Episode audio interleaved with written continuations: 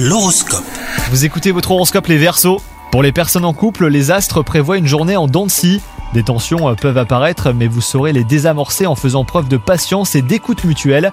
Si vous faites partie euh, de la team célibataire, ne restez pas sur une première impression défavorable. Vous risqueriez de passer à côté d'une belle histoire, donc gardez bien l'œil ouvert. Au travail, vous allez recevoir une critique qui vous restera en travers de la gorge. Gardez en tête que vous méritez votre place et que vous êtes tout aussi qualifié que ceux qui vous entourent. Ne laissez pas cette remarque infondée vous démoraliser. Vous savez ce que vous valez. Et enfin, côté santé, votre forme physique est au beau fixe grâce au rythme que vous vous êtes fixé. Donc continuez en cette voie sans vous décourager. La régularité est la clé du succès et vous allez atteindre tous vos objectifs. Bonne journée à vous